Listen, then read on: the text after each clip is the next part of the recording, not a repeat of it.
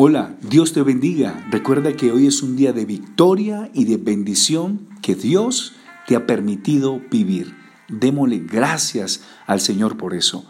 La palabra especial que Dios trae a tu corazón, el desafío, está en el libro de Hechos de los Apóstoles, capítulo 3, versículo 6, dice, Mas Pedro dijo, no tengo plata ni oro, pero lo que tengo te doy en el nombre de Jesucristo de Nazaret, levántate y anda. Frase clave de hoy. Tenemos mucho para dar a otros. Recuerda, tenemos mucho para dar a otros. En este milagro que nos narra el libro de los Hechos en el capítulo 3 es cuando Juan y Pedro van al templo a orar y se encuentran con un hombre cojo de nacimiento, por supuesto, necesitaba sanidad, necesitaba provisión. En este momento Juan y Pedro no tienen dinero, pero dice Pedro, lo que tengo te doy.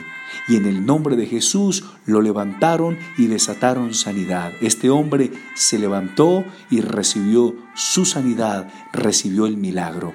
Démonos cuenta de que lo que nosotros tenemos y lo compartimos a los demás, los bendice, los ayuda y desatamos el poder de Dios. Recuerde la frase de Pedro, lo que tengo, te doy.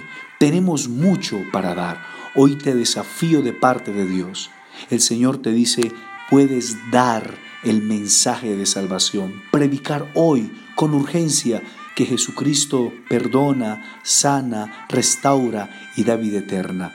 Hoy puedes dar un consejo de restauración a aquella pareja, aquel amigo o amiga que necesita de un consejo sabio y oportuno.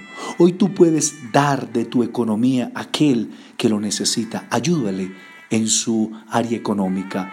También tú le puedes dar un abrazo a ese amigo, a esa amiga, a sus padres que necesitan ese abrazo de consuelo y de amistad. También podemos dar oraciones por otros, orar cada día por alguien, cinco, diez minutos y pedirle al Señor que se glorifique en esa persona. Además, podemos dar actos de servicio, ayudar a alguien que necesite de nuestra ayuda. Recuerda las palabras del Señor Jesús, es más bienaventurado dar que recibir. Y recuerda lo que hizo Pedro. Pedro dijo, lo que tengo te doy y desató bendición. Así que no te olvides, tienes mucho para dar. Tienes más de lo que hasta el momento has dado. Recuerda, ese es el desafío de hoy. Levántate y bendice a otros.